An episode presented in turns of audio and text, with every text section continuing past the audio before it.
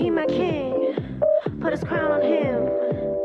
I his queen. Après ça, il y a eu l'oriental puis l'occidental. J'ai aussi essayé le paléo, le 5-2, le californien, le Atkins. Des régimes, j'en ai fait un puis un autre. Mais je pensais jamais qu'un jour, je serais rendu au régime forcé. Le visage de la pauvreté change. Jusqu'au 24 décembre, c'est la grande guignolée des médias. Donnée chez Maxi, Provigo, Jean Coutu et Via Capital. Eh, j'ai un plan pour voir et écouter des shows gratuitement toutes les semaines. Le studio, c'est le podcast live de choc.ca. Toutes les semaines, retrouvez le meilleur de l'alternative musicale québécoise pour une session live et une entrevue. Vous pourrez suivre l'émission tous les mardis à 17h30 en vidéo direct sur le Facebook de choc.ca et en audio sur le site internet de la station. Et si vous avez manqué l'émission, pas de problème. Retrouvez le studio sur nos plateformes podcast et en vidéo sur YouTube. Musique.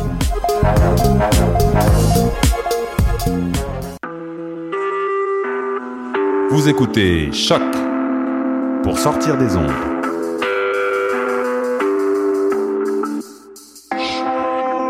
Podcast, musique, découverte. Sur choc.ca. La musique au rendez-vous. C'est pas moi qui sous-titre en arabe. C'est un festival qui m'a offert. euh, Et les sous-titres. Ouais, ouais, parce qu'il y a des gens cool que vous rencontrez. On m'a offert les sous-titres euh, espagnol, italien et arabe.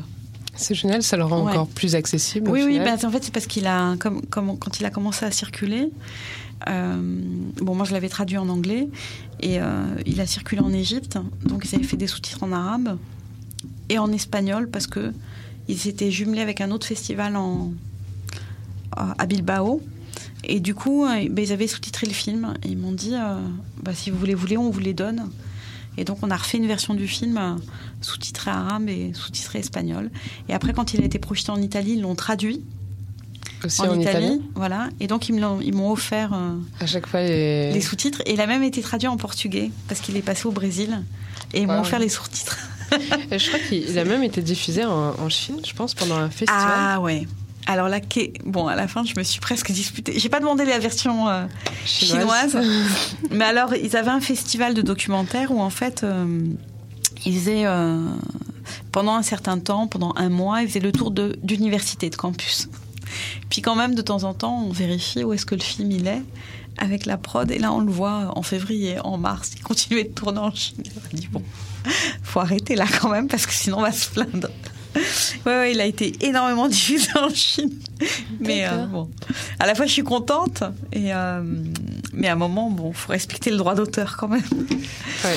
Ouais, mais ouais, ouais, il a été. euh, il a été Mais est-ce que dans ce moment-là, il, il te verse quelque chose? Non, pas du tout.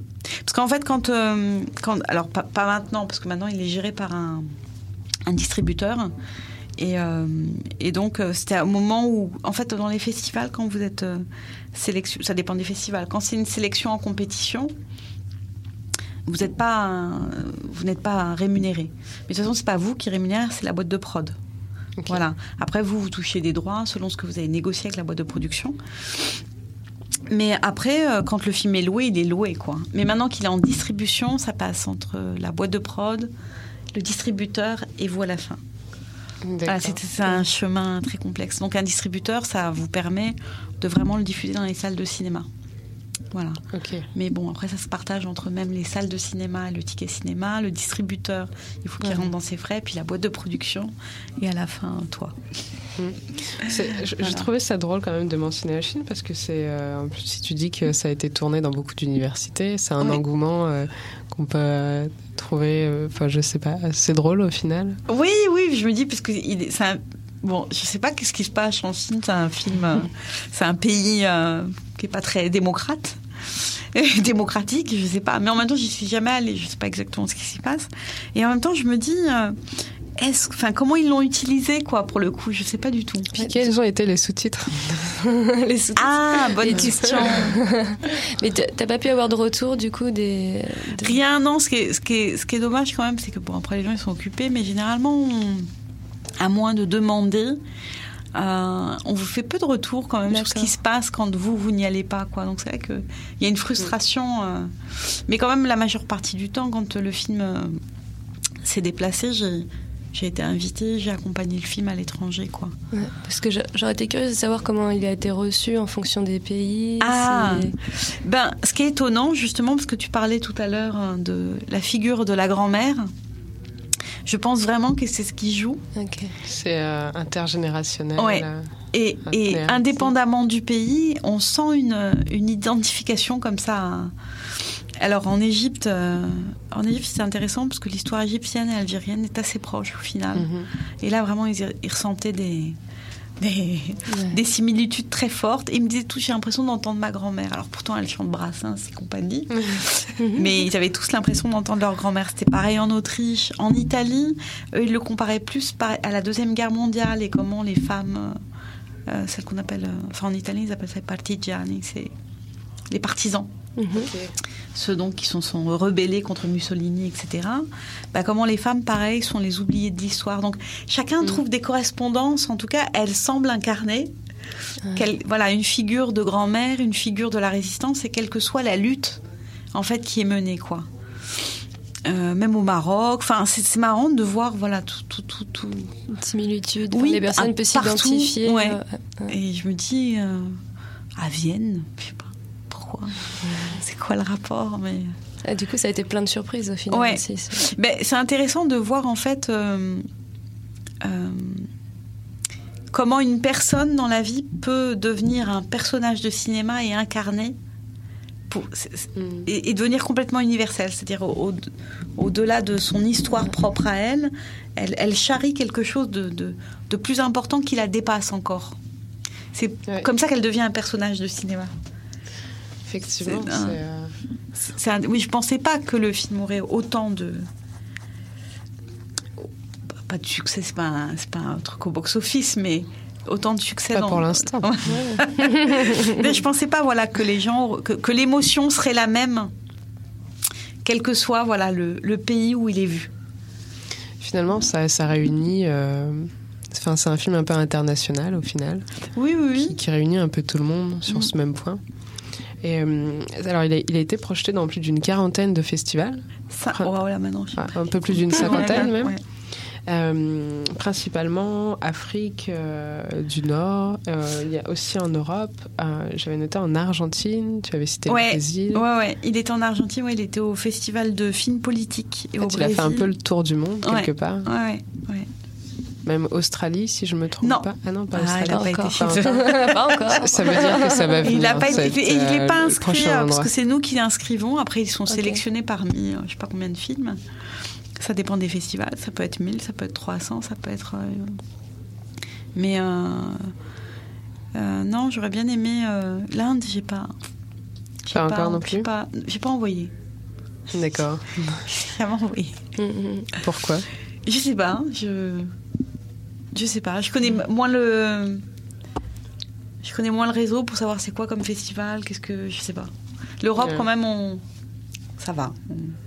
On, que voit à peu près. L'Amérique du Nord, on voit à peu près. Non, les États-Unis non plus. Ah oui, les États-Unis, je l'ai pas envoyé aussi parce que c'est tout est payant. Ah, non, oui, mais c'est la vrai. participation est Ah, payante. c'est super cher. Ah oui, oui. Et euh, voilà, c'est un film à petit budget. On n'a pas les moyens de payer 50 dollars euh, ou 100 dollars à chaque inscription Ouais. film. Il faut, faut savoir ça, ça aussi. Voilà. Ouais. Parce qu'il y a beaucoup de festivals aussi qui sont payants. Et donc, euh, moi, comme j'avais pas de moyens, ben, c'était que les festivals qui étaient gratuits. Mais tous les festivals gratuits, ont... enfin, ça veut pas dire qu'ils sont moins bien. hein. Ça n'a rien à Ah, voir. ouais. C'est pas- pour, juste euh, des modes de fonctionnement Voilà, différents. c'est ça. Donc, les States, tout est payant. Ok. Sauf, il y en avait, non, il y en avait un. si, Il y en avait un. Je l'ai inscrit, je payais 10 dollars, je crois. C'était l'arabe, euh, mais je voulais que. Enfin, j'étais pas sûre qu'il soit pris, hein, parce que vous savez pas, hein, vous inscrivez, mais vous n'êtes pas sûr qu'il soit pris. hein. Et C'est un euh, peu comme les frais d'inscription ici. Ouais, c'est ça. Tu payes pour t'inscrire et tu sais pas si t'es accepté Ah bon? pour les études. non. Si, si, c'est comme ça. Et vous les remboursez pas? Non, non, non, non. C'est les frais de réinscription. Heureusement qu'il n'y a pas beaucoup de Français, parce qu'il y aura des manifs devant.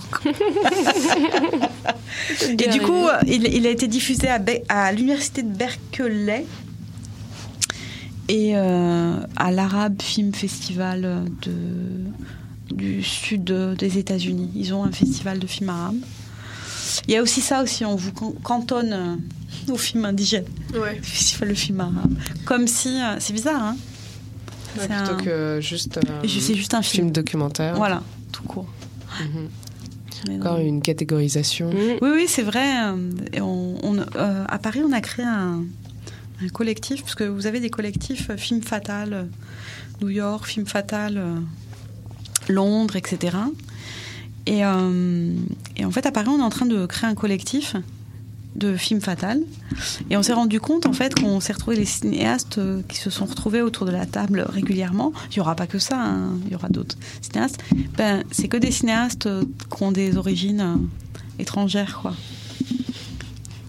Et quand on avait discuté, euh, il y avait une, euh, cinéaste, euh, Ramatou, elle s'appelle, qui est nigérienne. Enfin, elle vit en France depuis des années. Et d'ailleurs, elle a eu un film qui était présent à Toronto, là, au TIFF.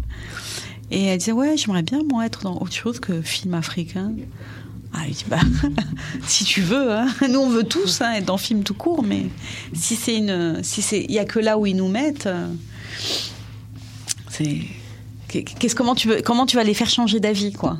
Et justement, alors, qu'est- qu'est-ce qu'il faut faire? Est-ce qu'il faut euh, créer ses propres festivals? Euh, Voilà, c'est, Ou ben, Comment on, on s'ouvre euh, une voie pour ceux qui ne rentrent pas dans, qui ne veulent pas rentrer dans les cases et dans les stéréotypes que finalement les grands médias veulent nous mettre?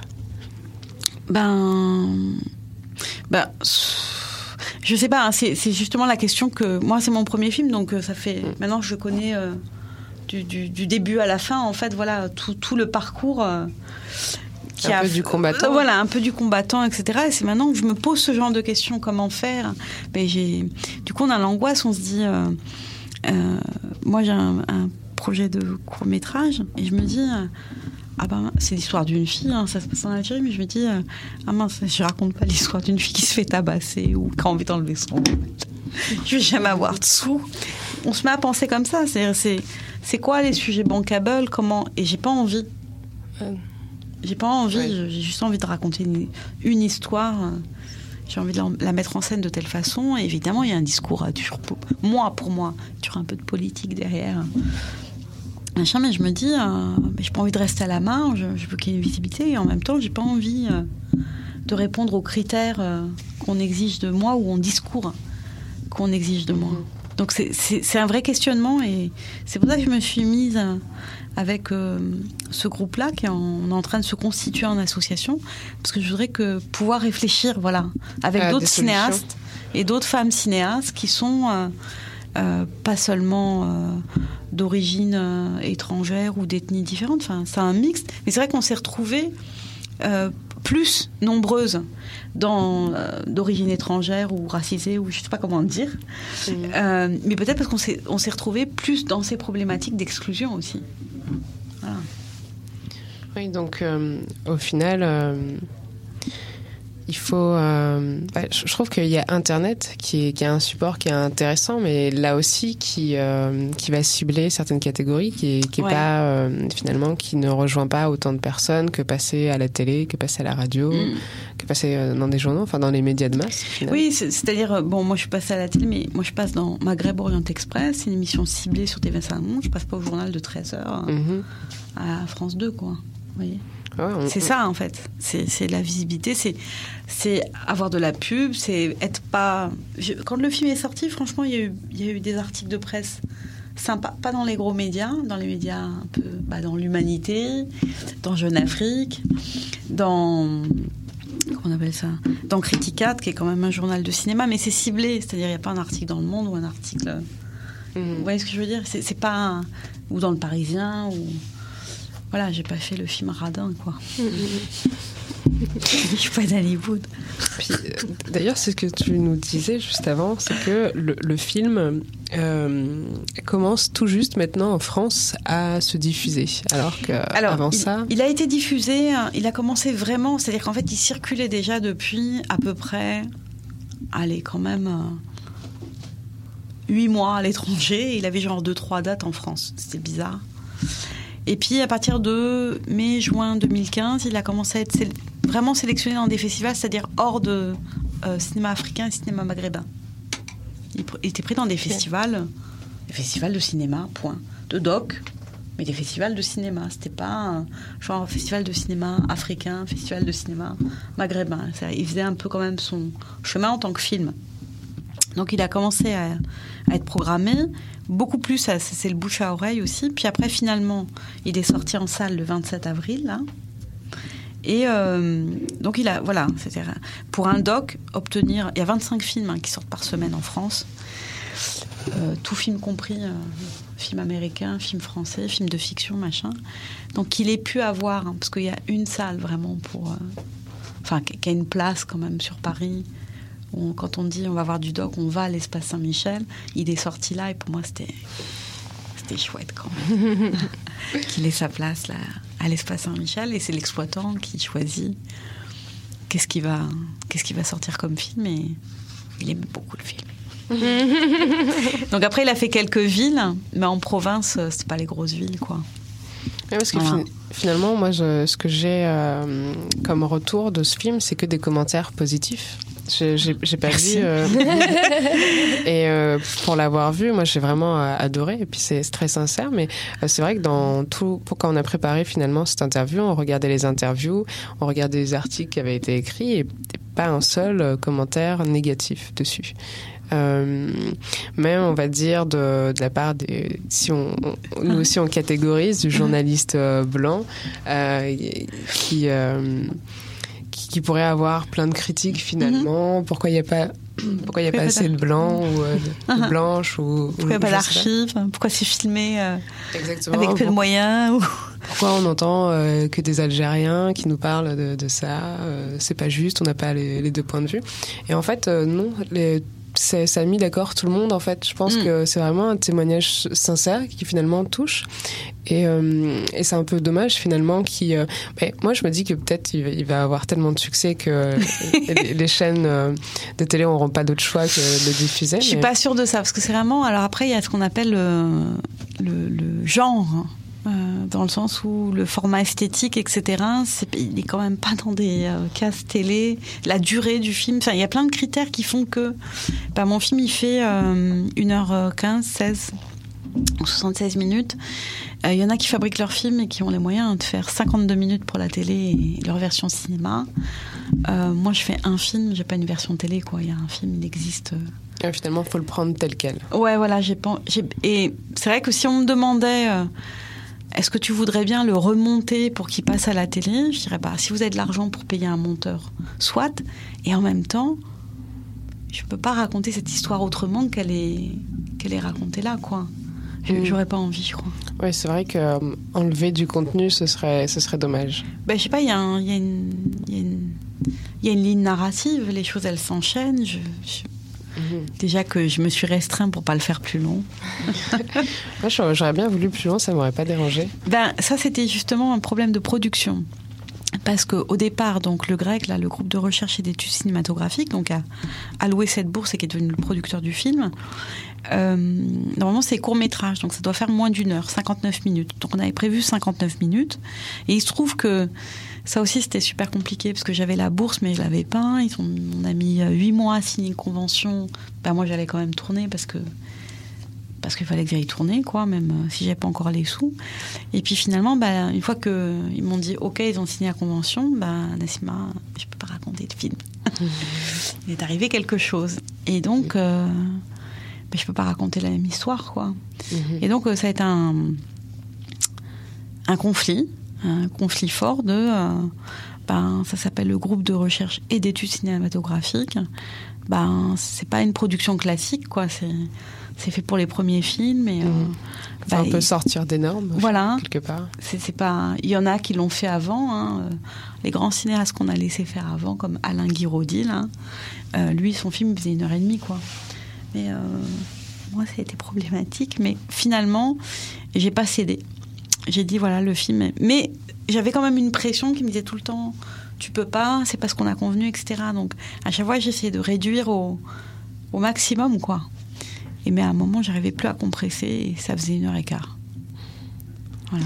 Donc, Mais euh, peut-être qu'il aurait été plus long si j'avais. C'est vrai que l'histoire d'un film, elle est liée aussi à, bah, à ses moyens financiers, à sa production, à Et plein- à son montage, Ouais. ce qui est gardé. euh, Ouais. Et donc, qui pas. Et là, c'est un monteur algérien, c'est celui qui a fait euh, les images, euh, une partie des images, celles qui sont nettes, euh, qui a monté le film, parce que j'ai changé deux fois de monteur en fait.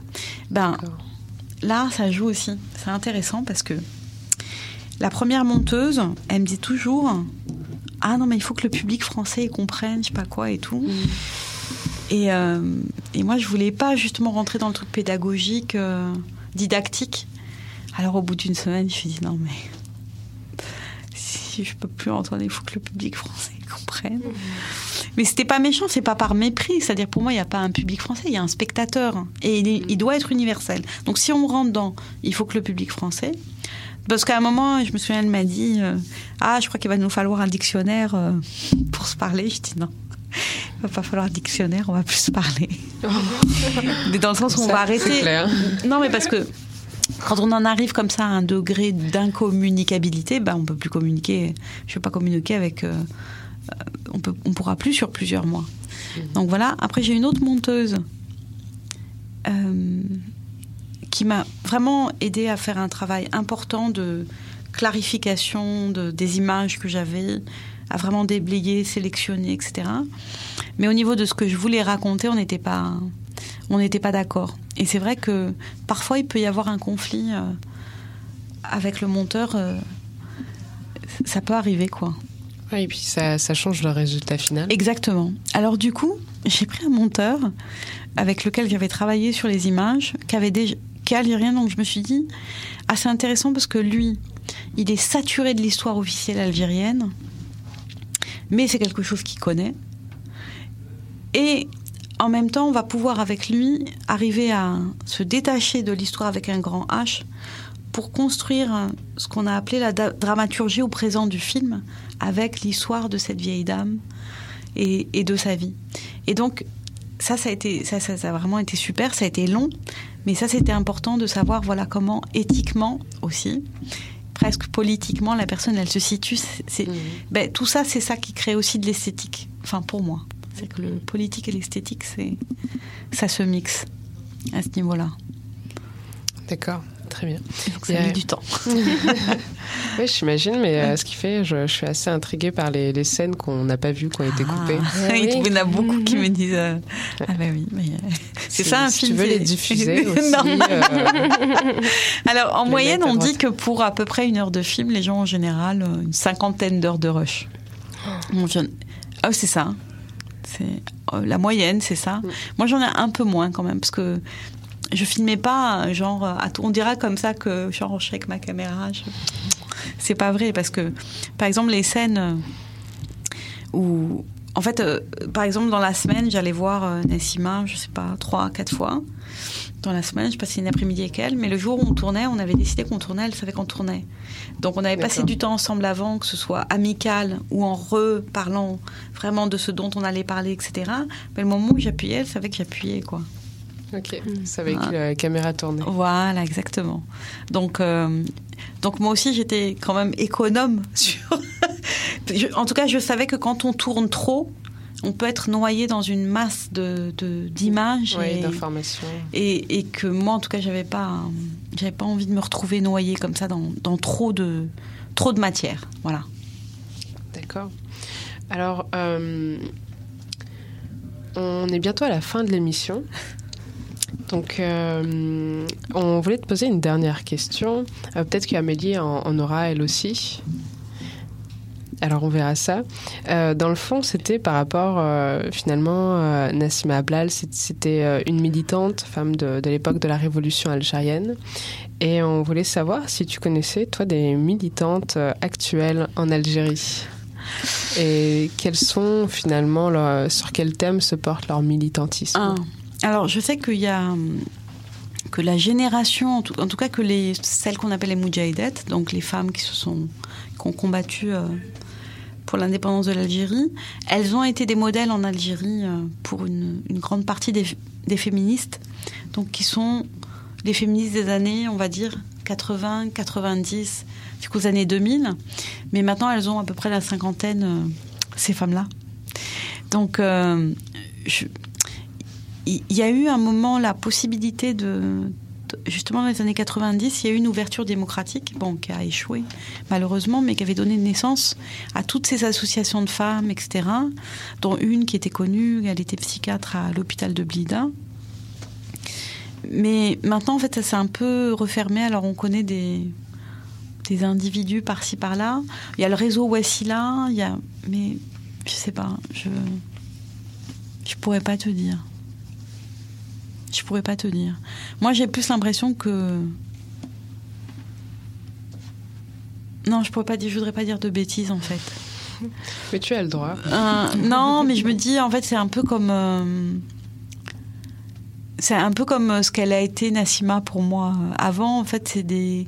C'est les petites mains du quotidien en fait. Ça se passe au niveau local et les gens qui font vraiment des trucs. euh, on les Mhm. connaît pas quoi.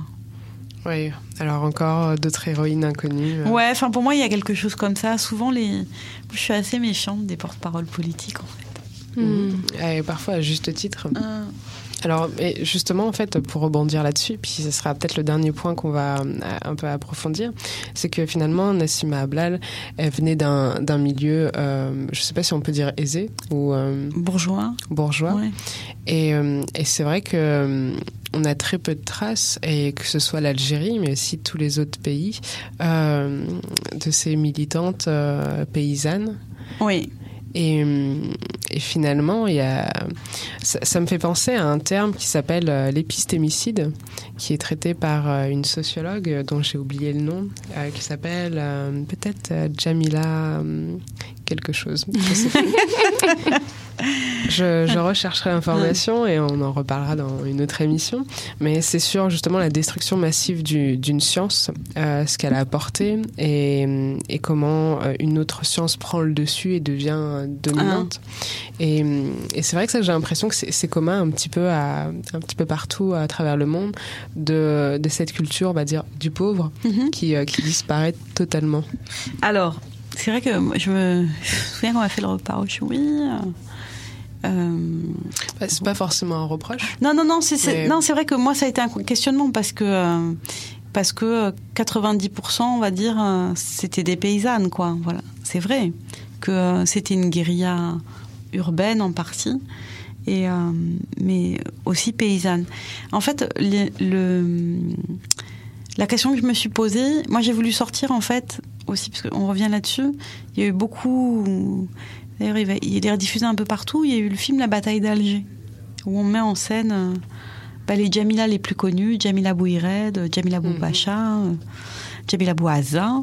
C'était les, bah, celles qu'on appelait les poseuses de bombes.